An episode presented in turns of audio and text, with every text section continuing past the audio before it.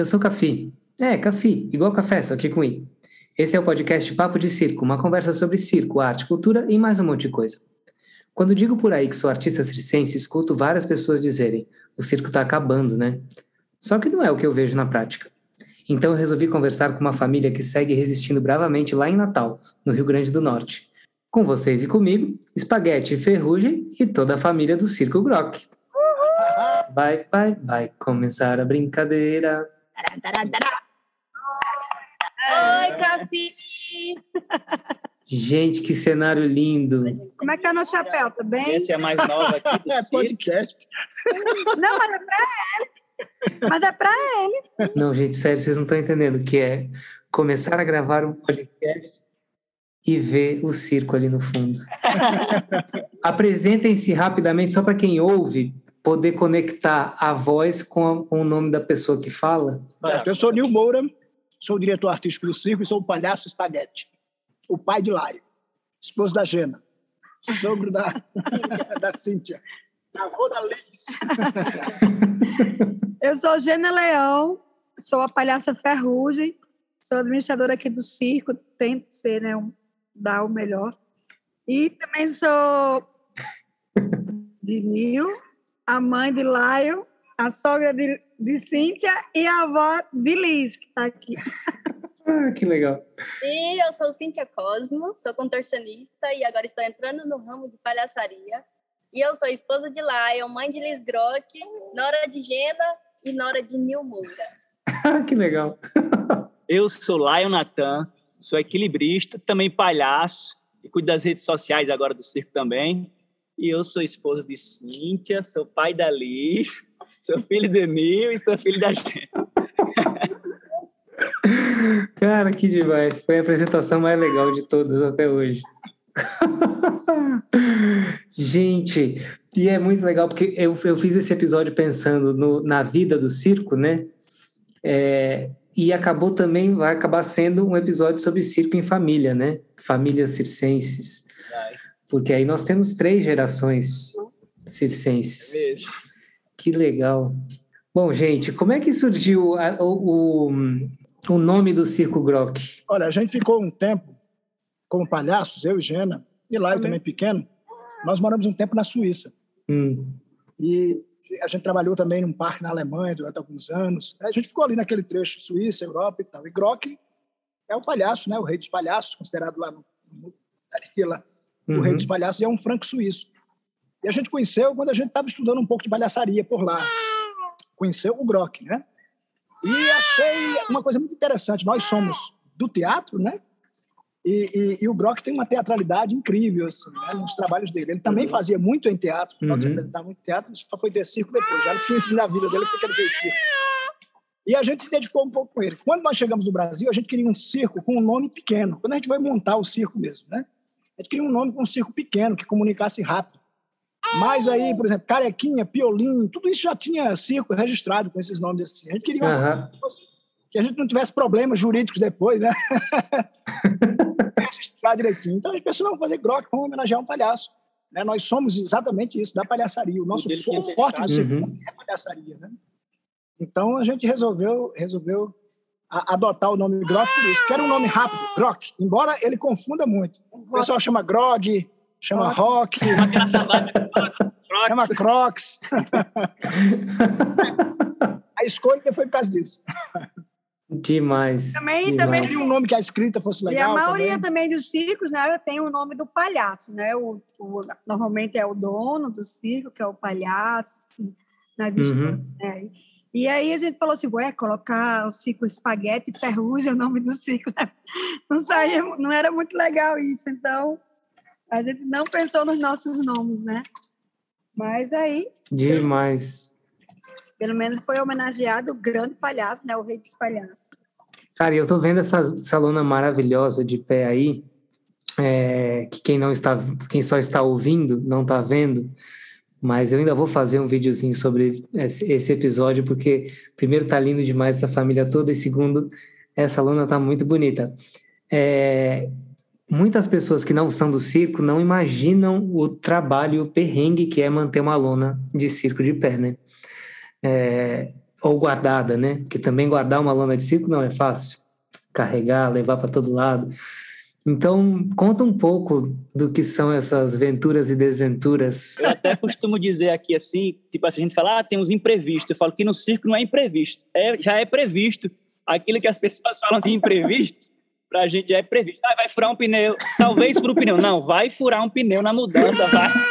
Isso aí não pode ser como imprevisto, não. Já vamos assegurar que vai acontecer alguma coisa, com certeza vai ter. Então, a gente, sim, já está preparado, tem um leque de, ó, se der uma ventania, acontece isso, isso e aquilo. Se der, se o caminhão acabar, estourar a mangueira de gasolina, é isso, isso, isso. Se furar o pneu, uhum. então a gente tem a lista que seria de imprevistos, a gente já tem um checklist de como resolver. São muitos, né? São muitos. Checklist dos previstos. É, quando a gente chega numa cidade, assim, já, né, pedimos a energia, a água e tal, a gente chegou lá em Trindade, lembra que a gente ficou quase um mês, foi? 15 dias. 15 dias, sem água, sem luz, o circo. E olha que com tudo pago, com tudo certinho, Perdemos tudo a legal. Estreia, né? Perdemos a estreia, gastamos horrores assim na divulgação. E não aconteceu por causa disso, que o circo não foi ligado nem a água, nem a luz. Uhum. Então, manter uma lona em pé ou guardada. Vamos lá, né? Sim, sim. Manter uma lona em pé, você precisa ter um espaço, né? Ou você tem um quarteirão de inverno, como chama o povo, um quarteirão de guardar a lona quando você vai funcionar com ela, esse é um termo europeu, né? Uhum. Quarteirão de inverno. Ou você tem um terreno onde você Sim. sempre leva o circo a sede do circo, né? o que não é muito comum, só as grandes companhias têm mais isso. Né? Os circos pequenos, o terreno deles são onde eles montam. Ou você tem isso, ou você tem que se manter o tempo todo trabalhando, se manter o tempo todo mudando, para que aquela lona fique fica o tempo todo de pé e fechando e abrindo, fechando e abrindo.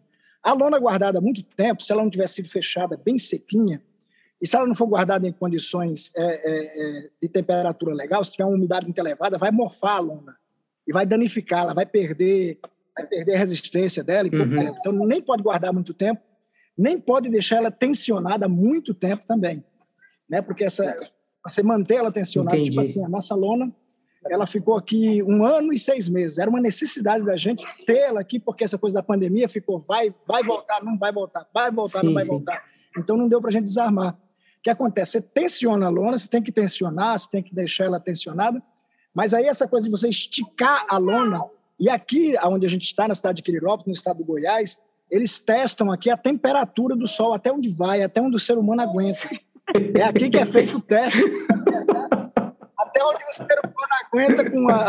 Né, com... Aí o que é que faz? Como a lona está esticada, né?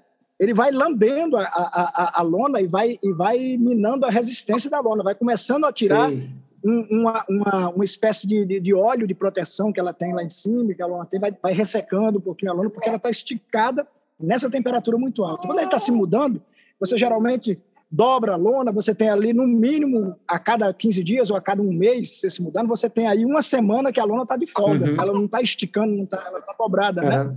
Ali no mínimo dois dias para desmontar, mais dois dias para montar, a lona não está na, na sua tensão absoluta. E aqui, quando fica muito tempo assim, fica nessa tensão. Montar uma lona dessa significa que você vai levar, no nosso caso, por exemplo, a gente tem 16 mil quilos de equipamento, né? Uhum. São os mastros, contando com os mastros, aqueles ferros que ficam ao redor do circo, né, segurando ao redor do circo, são chamados paus de roda, mas são ferros, uhum. né, não são de pau. A lona lateral, a lona que cobre o circo, os cabos de aço que esticam, as catracas que puxam, e aquilo que é os pregos, né, que ficam ao redor Sim, do é. circo, que são as estacas, né, que são feitas de metal, muitas vezes, de madeira, só se a gente tiver num terreno arenoso, de praia ou de coisa assim. Mas a maioria é de metal, são feitos de de pinos de carro, né, de cantoneiras grandes, de, de, de, de, uma parede grossa, de metal pesado. Então, aquilo ali pesa para Dedéu, tudo isso. Aqui no nosso caso, são 60 para a gente fincar no chão, para poder esticar. 3.500 quilos de lona, porque essa lona aqui ela é KP 1.500, ela tem uma resistência grande, né? Ela é uma lona que foi feita para durar aí 10, 15 anos, Entendi. Né? esticando aí. Então, passa pelas nossas mãos. 16 toneladas. 16 toneladas passa pelas nossas mãos, contando com tudo que a gente pega de palco, de tablado de palco, de, de estrutura de palco para levar, de cadeira, de som, de tudo isso, são 16 mil quilos que a gente é, monta e desmonta a cada mês, a cada, no máximo a cada dois meses, quando a gente pega uma cidade boa, que a gente pode ficar dois meses. Né? Aham. Montar um você tem essa matemática de entender que aquele terreno tem que caber, a circunferência tem que bater certinho, Uhum. de onde é que vem o vento para que a gente coloque na posição mais correta, mas ao mesmo tempo vai competir, será que o circo nessa posição ele está na posição certa para o público enxergar, para a cidade ver? E, é, são decisões, várias e várias e várias decisões. Manter um circo de pé significa que a gente vai estar o tempo todo negociando com prefeituras, com lugares, com terrenos particulares. Manter um circo de pé e funcionando significa que a gente está o tempo todo divulgando, que a gente está o tempo todo chamando o público, o tempo todo produzindo um espetáculo. Né? Tem gente que produz um mês para apresentar um dia. A gente Sim. tem que produzir todo dia para se manter um mês. É uma realidade muito louca. Que demais. É. Eu, eu brinco com a turma do Circo Zani aqui em São Paulo, que o circo é, que é tipo um camping, né? Só que a barraca é muito grande, né? É. A nossa aqui tem 30 por 40. Logo quando eu conheci o Nil, o meu sonho era fazer muitos acampamentos com ele, né? Porque a gente é bem jovem, né? Vivia nas praias, acampando. Aí era sempre assim, é sonhar sempre e acampar. E para o sonho ser completo, fizemos o nosso. né? Agora estamos eternamente em acampamento. O meu sonho agora é parar um pouquinho e ir para um lugar. E fixar ponto. É, eu achei que o circo estava montado o tempo inteiro em Natal. Não, Não, não. a gente faz itinerância. Nós, nós ficamos realmente muito tempo em Natal. Nós ficamos. A primeira vez que nós armamos o Brock em Natal, porque nós tivemos um circo antes do Brock, um circo pequeno, que a gente começou a ensaiar num circo pequenininho, e uma lona que a gente mesmo costurou, a gente mesmo que, que fez, né? A Gena Uhum. cortou, ela costurou. O Brock ficou em Natal seis anos, em três praças, dois anos numa praça, dois anos na outra e dois anos na outra. Então nós ficamos seis anos, Uau. porque a, a, a, a gente vem do teatro e a gente migrou para o circo, né? E aí nessa migração Lá a gente era tava escola também, né? A gente era escola de circo também, precisava preparar as pessoas, né? Então Uhum. a gente não podia estar mudando direto, não podia estar desarmando, desmontando o equipamento todo. Então nós ficamos seis anos em Natal. Por isso que a nossa história está muito em Natal, está concentrada. As pessoas até hoje pensam que a gente está em Natal, né? Sempre que tem circo em Natal, isso é engraçado. Sempre que tem algum circo em Natal, o telefone aqui do Groco começa a tocar muito. É. Ai, vocês. Aí eu, não, não, Às vezes eu começo a dar informação quando é circo de amigos, né? Eu falo, não, quem tá lá é o circo europeu, não, quem tá lá é o Lecico Uhum. e tal. É. Vê no Facebook deles o horário direitinho, os valores. eu não- Aham. Para secretariado. Mas é bom que é o termômetro para a gente saber quando é que pode voltar. É mesmo. Ei, faz tempo, Começa a dar saudade, né? faz tempo que ninguém chama a gente. Vamos lá em Natal, que está sem circo. Bom, a gente ia gravar esse episódio na semana passada e não foi possível porque vocês tiveram uma, um grande susto, né? Que susto, viu? É, a gente, a gente ficou, inclusive, sem, sem, sem sinal aqui, né? Ficamos sem sinal, sem nada. O que, que aconteceu? É, esse período do ano aqui na, no Centro-Oeste, né? A gente já passou por isso uma outra vez, nesse mesmo período, em Primavera do Leste, é um 2013. Esse período agora do ano, aonde a gente está saindo de uma seca muito grande, vai começar a chover. Então é o período das pressões de vento, disso tudo. Deu uma ventania, um temporal né, muito grande. A gente vê a estrutura balançar. E em, em 2014 a gente viu a coisa, a giripoca piar, como diz o povo, né? A gente estava armando a estrutura na hora do temporal. Então, em 2014, a Sim. estrutura não estava armada ainda. A gente estava levantando a lona quando deu o temporal. Então, baixou de novo a força a lona, né? Aham. E, e aqui estava tudo montado. Então, essa estrutura, como ela é uma estrutura mais pesada, a gente também é, trouxe um, um- um- a, a gente criou uma forma de fixação muito mais potente também, né? Um- a gente criou uns pés de galinha de, de- de, de cantoneira grande, com umas estacas gigantes para estear ele ali, para segurar bem Aham. Mastarel, é, tem, tem mastarel, a outra lona não tinha mastarel, uma outra lona da gente que sofreu com isso. Essa está na, na- na distância certa do, do, do pau de roda para o outro, que é mais ou menos um metro e quarenta, um metro e trinta, um metro e quarenta. A outra era dois, três pau de roda para começar o outro pau de roda. Sei. com uma lona assim meio maluca. E quando caía dois pau de roda, já estava seis metros sem nada. Era um perigo. Então nós passamos um susto realmente, mas é só um susto. E graças a Deus, assim, eu nunca vivenciei um temporal com público no meio do espetáculo Uhum. muito tempo que eu nem ouço falar. se isso aconteceu em algum circo, né? Acho que existe uma força aí que protege o público.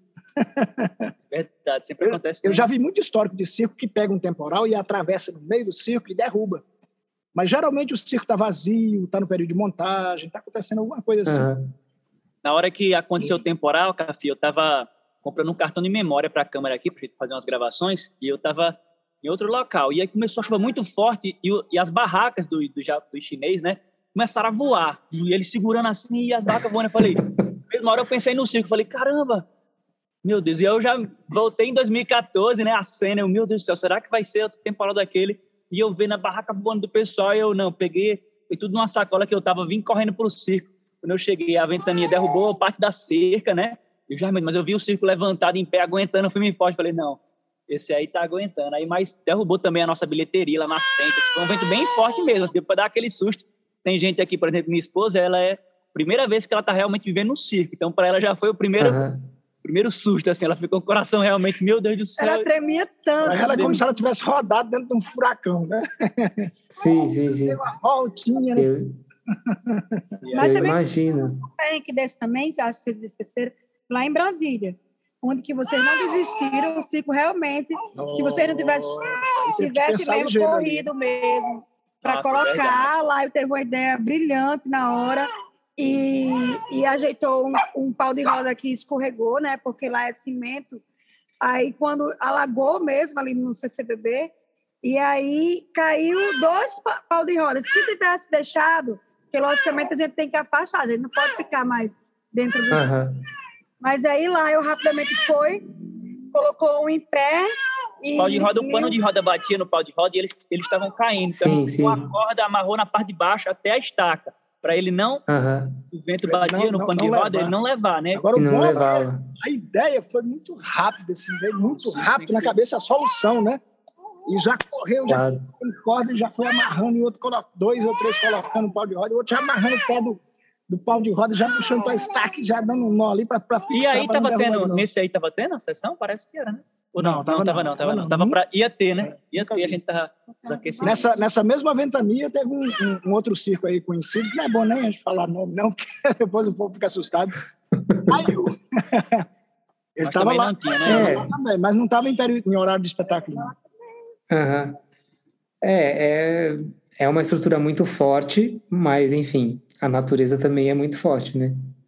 E uma coisa que eu me lembro é que antes de acontecer isso, eu podia estar em cima lavando a luna, podia ter ventania e tudo, eu estava lá, para mim era o circo era uma coisa incrível, né? Depois que aconteceu essa ventania, se eu vejo um vento assim, opa, vamos ver as cordas aqui e tal. Mas eu já vi uma caixa d'água com água cheia de água, voando aqui perto de mim, assim, com a ventania. É, quando caiu, foi ventania a caixa d'água. Primavera do Leste foi. Mas, enfim, temporal é isso. É. Para derrubar um circo, se você não tiver na, na, na, areia, se o circo não tiver montado na areia, porque na areia é muito pesado, às vezes você assim, com os mortos, né, que é, cavam as estruturas maiores, a correnta lá embaixo, com um trilho de trem e tal. Se não tiver assim, se estiver na areia, é mais fácil. Mas o circo montado em terreno normal, como aqui, um terreno de barro, aqui no Goiás, no Centro-Oeste, tudo, ele tem um barro ligado, assim, sabe? Pesado, vermelho. Uhum. Aqui segura bem, a estaca segura, o vento bate, você vê, tudo balança no circo, mas você não vê a estaca mexer no chão. Uhum. A estaca fica fixa ali, ela não, não se arranca, não sai do chão. Então, é, é para derrubar um circo realmente, tem que estar tá derrubando outras coisas também na cidade. Um circo sim, não sim. cai se não for alguma coisa que realmente vai uma... derrubar um telhado, vai arrancar uma parede, uma coisa assim, entendeu? Uhum ele tem realmente segurança. A estrutura de circo foi pensada e, e até hoje resiste segurança. É uma arquitetura e uma engenharia muito sagaz, né? é muito legal. Só quem ama mesmo muito circo, assim, quem é, já bebeu um pouco de tudo, né? Dessa magia do circo, desse mundo mágico mesmo, que é esse espaço que resiste, que fica mesmo que não desiste mesmo, são esses apaixonados, eternos apaixonados né, pela arte e ciência. Então, a gente, apesar de não ter nascido no circo, não somos tradicionais assim, mas a gente começou no, no, teatro, mas quando a gente conheceu o circo, a gente se apaixonou realmente. A gente realmente tem um pé no teatro e outro no circo, bem maior no circo. A minha filha já nasceu no circo mesmo. É, já... é isso aí. A gente está aqui falando de, né, das coisas difíceis, uh, mas uh, conta também das, das coisas maravilhosas, né? Porque eu tenho certeza que são muito maiores uh, do, que, do que essas desventuras, né? Você sabe, é, é, café, né, para os ímpios? Café para os. Você sabe que, que tem uma coisa muito interessante no circo, que eu acho, eu acho particularmente fascinante. Essa coisa de você sempre arranjar soluções rápidas. Então, a gente que está aqui dentro do circo, como a gente convive com um cenário armado, né? nós temos um cenário que não está dentro de uma construção. O cenário é a construção. Então, o circo é um cenário, praticamente. E a gente tem mil e uma situações que passam, que a gente tem que resolver rapidamente. Eu acho isso fascinante, porque é o que a gente tem no dia a dia. Né? É, é, é o que nos oferecem no planeta, assim, gente, em matéria de, de, de tudo que, aquilo que a gente quer. São, são, são é, é coisas que a gente tem que arranjar soluções, né? Eu acho que quando a gente se coloca nessa posição de eu estou pronto para dar solução para tudo que for aparecendo, a gente se encontra numa posição confortável. Tá entendendo? A gente se propõe uhum. a estar uhum. confortável. Por quê? Porque a gente, a, a, cabeça da gente começa a funcionar muito rápido, sabe? O, o, o corpo atende às nossas solicitações. Né? Se tem tá chovendo de madrugada, tem que fazer um negócio, fazer uma coisa, atende a solicitação. Uhum. Tá na estrada, faz um negócio, vai lá, conserta, ajeita. E a gente está naquela alegria da, da, da, da, nova história, da nova praça, das novas pessoas. Esse móvel faz com que a gente vá vencendo tudo quanto, quanto, quanto for coisa que apareça pela frente. Mas eu acho que essa postura que a gente finda por uma necessidade, assumindo essa postura de estou pronto para resolver tudo que aparecer, né? É, é fila, que, que aí faltou a máquina de não sei o quê, corre, pega outra máquina de cartão, vai não sei para onde, faltando pipoca, faz outro, faz mais pipoca lá, não sei, vai lá para o camarim, faz pipoca também, resolve isso. Faz com que a gente, quando a gente vai, vai, vai viver um cotidiano de cidade, por exemplo, parece para nós uma brincadeira, assim. Se a gente for viver um cotidiano numa casa com raiz, né, uma casa com tijolo, fincado no chão, com os problemas uhum. que a gente tem, assim, as coisas que a gente tem para resolver numa casa normal, numa vida numa casa trancada, Aí parece fácil demais, aí a gente perde a graça. eu fui para o festival, Nil, e, e, lá, né, tem as Maria das Graças da Ordem, a menina estava lá e, e foi lá no circo uma vez. Né? A gente foi no circo também, e lá em Brasília também no circo. Aí ela me via, vezes, na bilheteria, me via lá na pipoca, e me via e dizia: você não, você não vai entrar em cena, não? Eu disse, sim, mas eu vou estar aqui primeiro. Então, eu começava já na bilheteria, depois ia para a praça da alimentação, e depois eu estava no picadeiro. Elas ficavam assim, observando tudo, sabe? E, é, e o nosso circo é muito isso, né? Da gente estar tá em várias é, situações. Assim, os meninos, eles normalmente ficam recebendo as pessoas na entrada, né? Dando boa noite, sejam bem-vindos. Os artistas ficam lá. E aí tem outro grupo que fica na praça da alimentação, aqui dentro. E tem eu, eu fico na bilheteria. Tinha outra pessoa que trabalhava com a gente também que ficava. Tinha uma época que a gente revezava muito vários artistas o som, né? E o som ficava na entrada do circo, em cima daquela, daquelas plataformas que a gente monta para ficar o som lá né? na, na, sala de uhum. controle de som. E tinha uma época que muitas entradas eram pela plateia, né? De artista. Ei, entrava, tá descendo do som, tinha acabado de trocar com outro saía do som no meio, da plateia. Aí, palhaço, ei, vinha pelo meio da plateia, o mágico, ei, pelo meio da plateia, meio descendo do som. Quando não, tinha que dar, correr ao redor do... A volta inteira. Rodava para entrar na cortina. Tô feliz isso. Respirando profundo.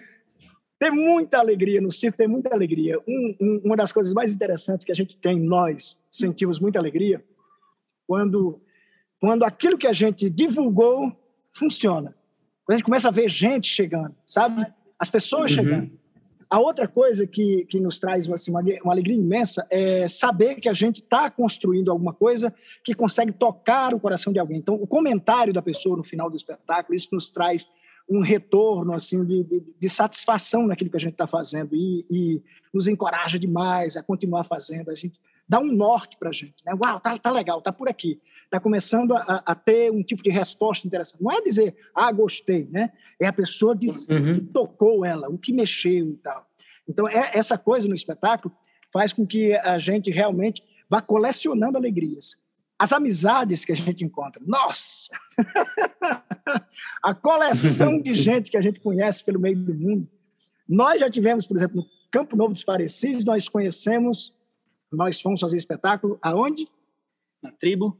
Na aldeia. Na aldeia Bacaval. Na aldeia Bacaval. Parecis. É, e, e na aldeia do Tiariti. Para mim, eu acho que realmente o que é fantástico, eu acho, no circo é esse poder que a gente tem de de conhecer novas culturas, sabe? Que a gente vai para cidades assim que o costume é totalmente diferente. Tinha cidade que se não tivesse pimenta na pipoca, bicho, não, como é que eu vou comer a pipoca sem pimenta?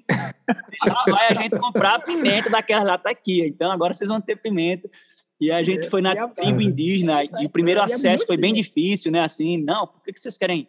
Que a gente queria realmente apresentar para o pessoal, né? Os índios, os indígenas mesmo lá. E a gente aí... queria trocar, só que a gente não queria levar espelho.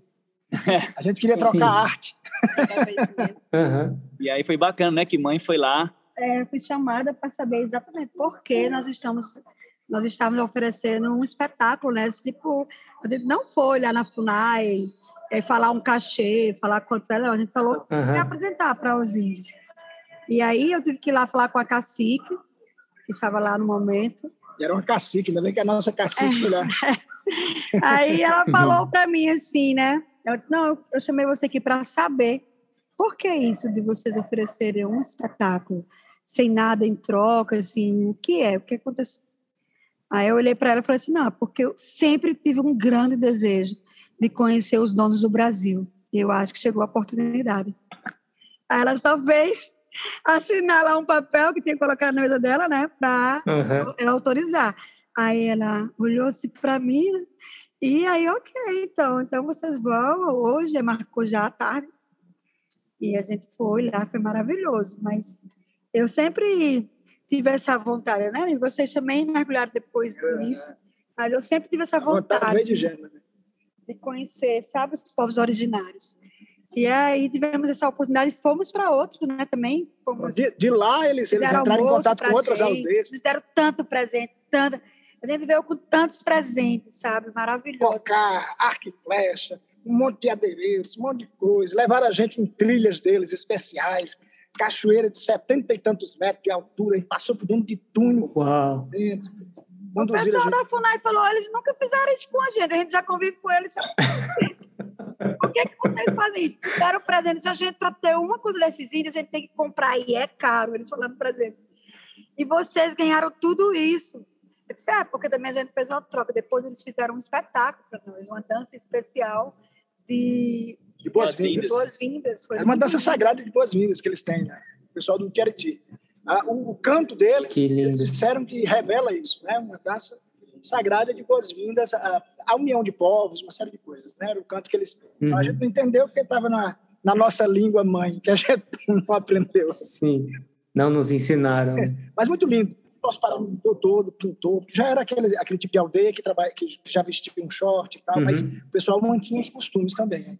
E, e, teve uma das aldeias que a gente foi que o pessoal ainda tinha roupa, roupa original mesmo, de, do jeito que a gente conhece, né? aquelas roupas né? Para uhum. gente folclóricas, para eles naturais. E eu lembrando aqui outras alegrias grandes, né, que o, o, circo traz também, porque a gente começou lá em Natal, nós éramos escola de circo, né? Uhum. Passamos uhum. seis anos fixos em Natal, formando pessoas. Quando esses artistas estavam formados, a gente saiu com eles em itinerância, né? Primeiro no Rio Grande do Norte e depois a gente foi itinerado no Brasil. E, e aí o que foi assim o que mais é, marcou assim em mim assim a alegria que nós levamos é que a gente levou a nossa escola nessa itinerância. Quando a gente chegava na, na, na cidade, a gente procurava o grupo de teatros, procurava o pessoal, quem queria fazer oficinas, quem queria mergulhar nesse mundo né, do, do circo. E aí a gente, em, em Campo Novo do Parecis, a gente deixou um grupo formado mesmo. 26, 26 artistas, artistas trabalhando artes e ciências. E até hoje eles estão, eles, eles são de teatro. Hoje eles adquiriram uma lona. É. Plantou uma semente. Rondonópolis, Cuiabá, Campo Novo dos Parecis, é, Porto Velho, Primavera do Leste, Primavera do Leste, tudo isso, todos esses lugares a gente passou. A gente tinha uma estratégia interessante. Essa estratégia fazia parte de um processo da gente poder levar o, o, a tecnologia do ensino da, das uhum. habilidades do circo e, ao mesmo tempo, a gente é, é, usava como, como recurso o nosso saber para a gente trocar com as pessoas que nos davam o apoio que a gente precisava. Ah, não só, por exemplo, o apoio de recepcionar as pessoas, a gente treinava, umas pessoas recepcionavam perna de pau, não sei o quê, e tal, fazia aquela alegria na frente do circo, outros recepcionavam normalmente, uns, quem tinha técnica, ia para o som, a gente ensinava o som do espetáculo, aí, e, e, a gente colocava esse povo todo nisso, mas essas pessoas, eles tinham durante o dia a oficina conosco de várias habilidades, oficina de malabares, oficina de pontuação, oficina de tecido, oficina de equilíbrio sobre monociclos, oficina de palhaçaria, uma série de oficinas. Mas a gente montava, ao mesmo tempo, uma espécie de abertura com essas pessoas. A cada momento que a gente sentia que aquela pessoa adquiria uma confiança de, dois, de, de, de seis, cinco segundos, dez segundos, com aquela pequena habilidade, a gente fazia disso uma introdução dentro de uma espécie de coreografia. E a gente ia só trazendo quem tinha acabado de adquirir. Como a gente ficava um mês, às vezes dois meses na cidade, no final de dois meses, a gente tinha aquele grupo todo experimentado no picadeiro. E se experimentando nas oficinas, né? E todo já confrontado com o público. É porque era todo dia. E eles entendiam também todo o mecanismo do circo, como funcionava, porque eles trabalhavam conosco também, fazendo pipoca, eh, entendeu? Junto com a gente, na pipoca, no algodão doce, na portaria, na entrada e tal. Era uma vivência, era uma imersão que a gente fazia. E aí a gente foi deixando, foi plantando sementes dessa forma. Não só que dando aquela oficinazinha que a pessoa vai, sobe uma perna de pau, faz uma coisa, é, deu uma oficina de circo, entendeu? A gente fazia uma imersão no circo mesmo, para eles entenderem o que é um circo, como é que funciona a coisa. E aí a gente deixava a cidade e ficava uma companhia de circo, que aí ia buscando mais tecnologia, se aperfeiçoando, quando a gente volta lá, sempre tem umas turmas ainda vivendo. Até na área de divulgação, a gente faz uma divulgação bem diferenciada, né? Até nessa área a gente levava eles para seguir, é, para ver como é que era é que, que eles divulgavam, né? A gente tem uma divulgação mesmo que a gente leva, né? O Palhaço Espaguete vai e a gente faz em sala em sala. Da escola. Da escola. Isso cobre... isso cobre, sabe o quê? Isso consegue cobrir a, a, em algumas cidades que não tem, por exemplo, televisão, que não uhum. tem uma boa emissora de rádio e tal, esse tipo de divulgação que a gente faz em escola, ele consegue atrair um grande número de pessoas como se a gente tivesse publicado numa TV, alguma coisa assim. Uhum. Esse que a gente faz de sala em sala. E aqueles que não podem vir ao circo, já assiste uma palhinha de, um, de, claro. de uma figura lá, coisa, né? lá na sala. E a gente ensinava a eles assim, os, os tipos de diálogo que funciona, como é que a gente divulga sem perder a divulgação, como é que a gente põe graça nisso que a gente está fazendo tal. Muitas cenas, inclusive, surgiram de improviso já nessas divulgações. Ah, Muitas verdade. cenas que tem hoje no circo é, a gente, a gente experimentava as coisas nas salas de aula, para ver se funcionava, né? Uhum. E aí trazia. Vou, Funciona, vou falar aqui rapidinho para você ver mais ou menos como é. Quem está quem tá ouvindo? Pode, tá pode. Eu digo assim, nós... Não, não. É, ela, ela vai para a sala de aula, ela vai vestida normal. É. Eu vou de palhaço. Eu vou de palhaço, né? Então ela está como uma pessoa normal que está divulgando, está uhum. com um panfleto na mão, vestido de palhaço. A gente entra na sala, nós estamos aqui para falar com abacaxi. Não. Ah, não, é desculpa, para rimar. É para avisar para vocês. Alisar um pão francês? Que o circo está armado. Pronto, o circo está armado. Eu não vou mais lá. Está com o quê? Uma pistola? Não é isso. Uma metralhadora, um circo armado, quem já viu? O circo está instalado. Numa frigideira. Não. É um ovo frito. Gente, o circo está montado. Num cavalo. Nossa, ele mandou tá lá na praça do circo. Aí avisa onde é que tá. E eu vou pegar esse papelzinho aqui. Ela, eu pego o papel da mão dela, ela vai pegar esse papelzinho aqui. Vou entregar para a professora de vocês. Vai entregar para a vassoura de vocês? Professora! Ah, você falou professora, eu entendi. Para vassoura. Aí quando chegar em casa. E a formiga cria asa. Você vai avisar para o papai ou para. O mamão. Não, não, não, não é isso. Ah, é a mamãe, o mamão não sabe de nada. Vai falar como? Vai dizer assim, aí eu pego um papelzinho, levanto assim acima da cabeça, né, com dois dedinhos só, aí eu digo, você vai falar assim, ó, geralmente a gente está levando para a escola um ingresso grátis de criança, né? Uhum. Então, a gente fala criança, você pega um papelzinho assim, com dois dedinhos, levanta acima da cabeça e diz, mamãezinha! aí a mãe vai dizer, menino, o que é? Você diz, mamãe, vamos para o circo, mas não, não, não, não, não, não, não, não precisa pagar para mim. Aí a sua mãe vai dizer, deixa, a senhora compra o seu e eu, eu pago o meu. Aí a sua mãe vai dizer, ah, é bonitinho, e como? Aí você diz, aí você pega o seu papelzinho e diz assim, assim, ó. Quando a sua mãe pegar esse papel, que olhar que você tem o seu ingresso, ela vai fazer, uau! E vai comemorar. Isso, é demais. As crianças já é como se fosse um espetáculo dentro da sala de aula. E as mães chegam aqui que eu fico na bilheteria, elas avisam para mim. que a criança fez do mesmo chegaram jeito. em casa. Com certeza. Assim a gente vai criando mais uma geração de palhaços, né? Palhaças por aí.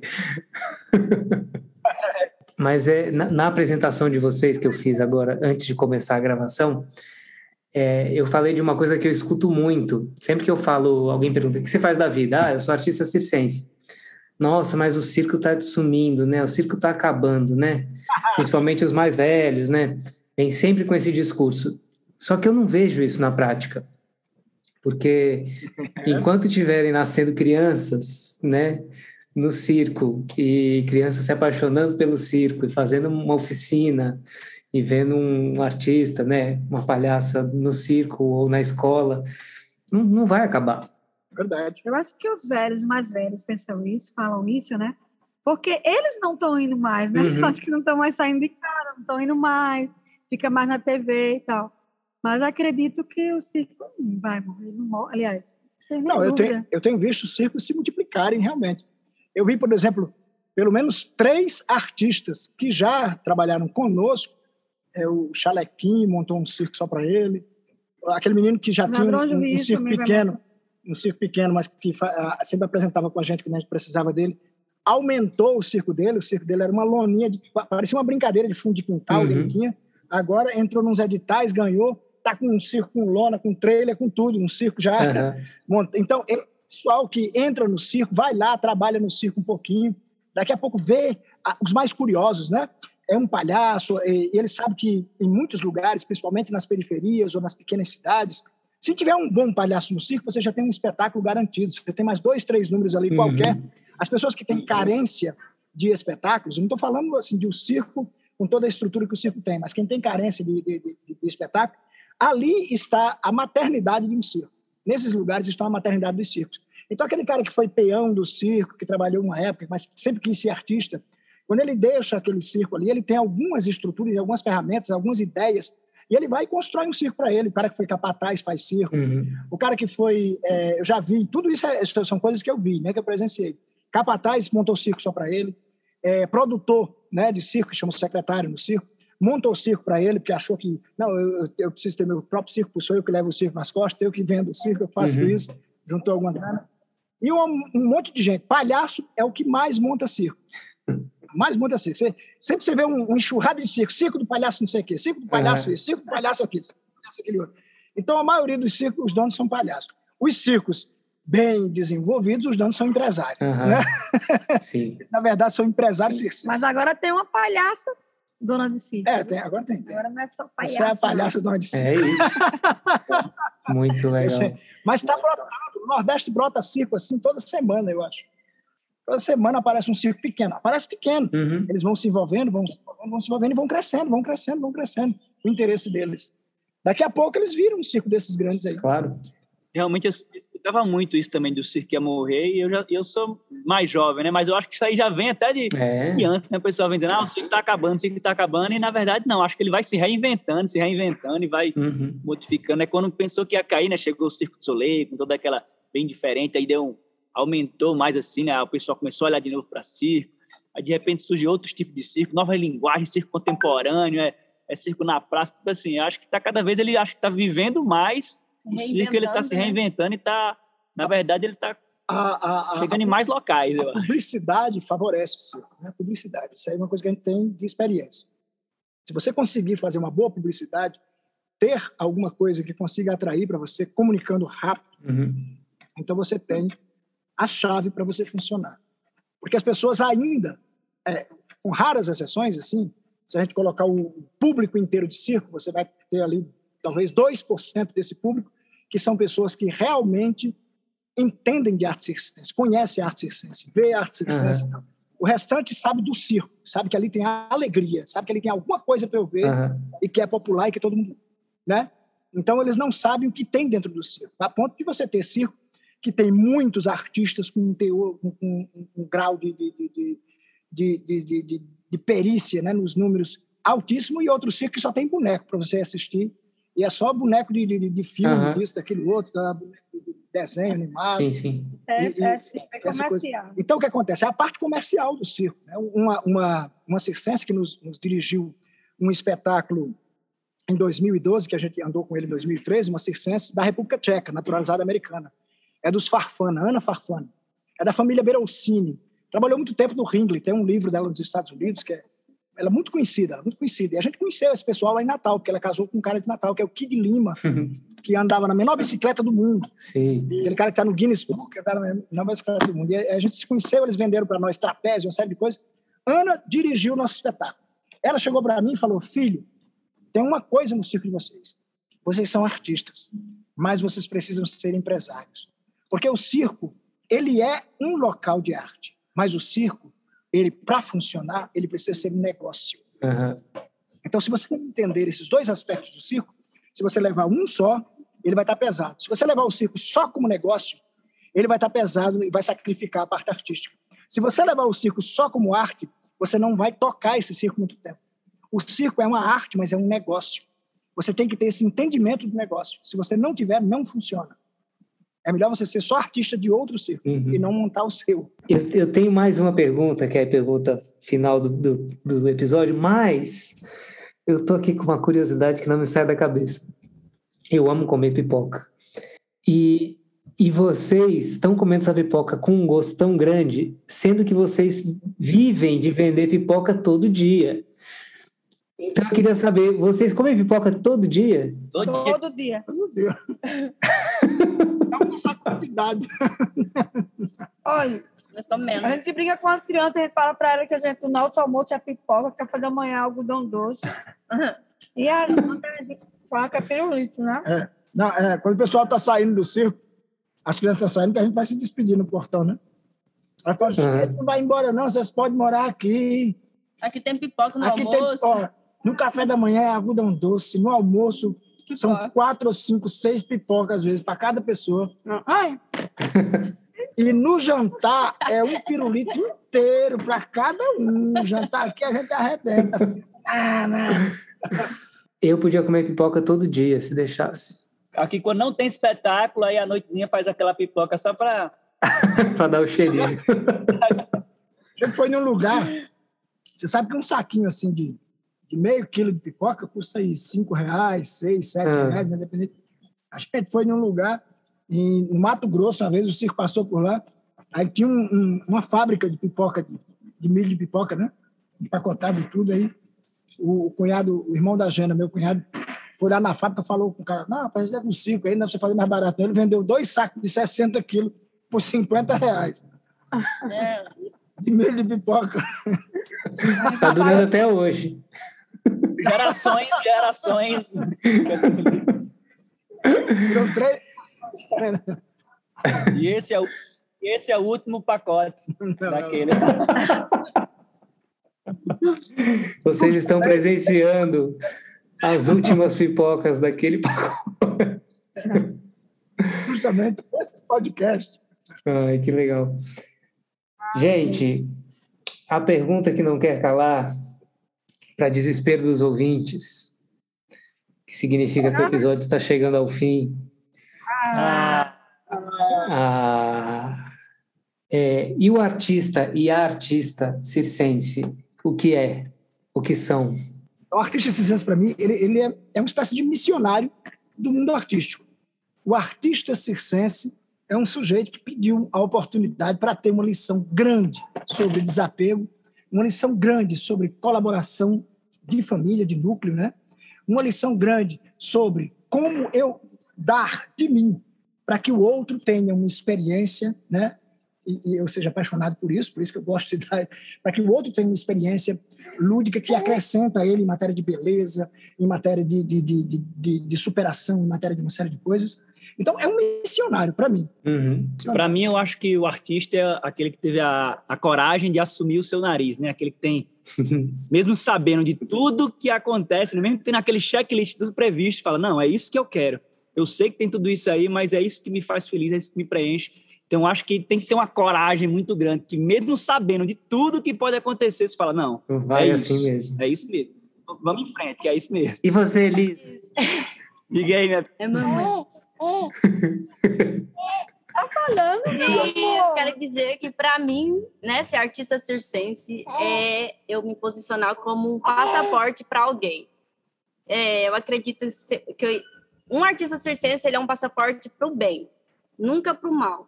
Tem artistas né, que não conseguem usar essa arte em benefício, tipo, à saúde, seja algo saudável. E usam com coisas que não são saudáveis. É muito triste, mas eu acredito que é um passaporte na mão de, do universo, né? Universal. É um passaporte universal. E você, Ferrugem?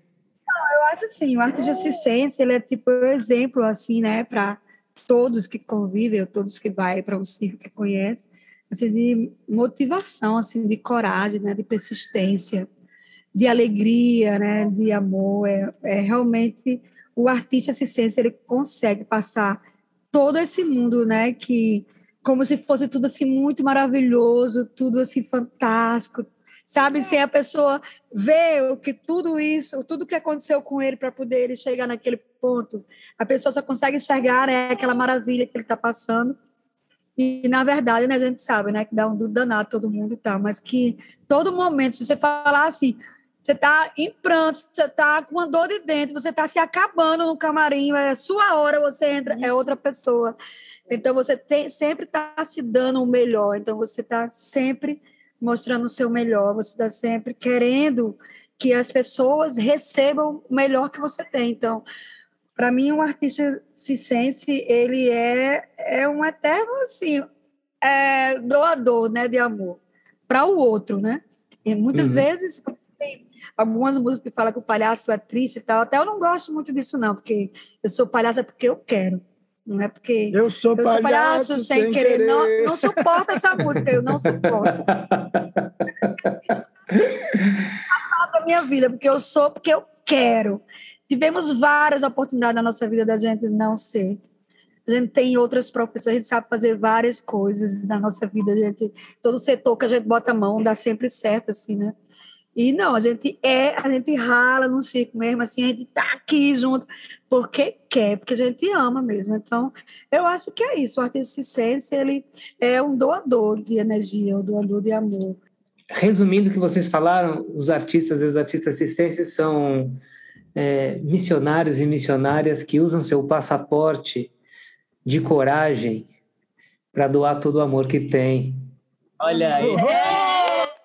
Isso é uma pessoa que a gente vê que faz muito edital e tem que. Entendeu? Sintetizar. Ah, colocou, é justificativa? Uma justificativa. Gente, vocês arrasam muito. Valeu, gente. Valeu, Gratidão, Cassi. Obrigado. Tchau, pessoal.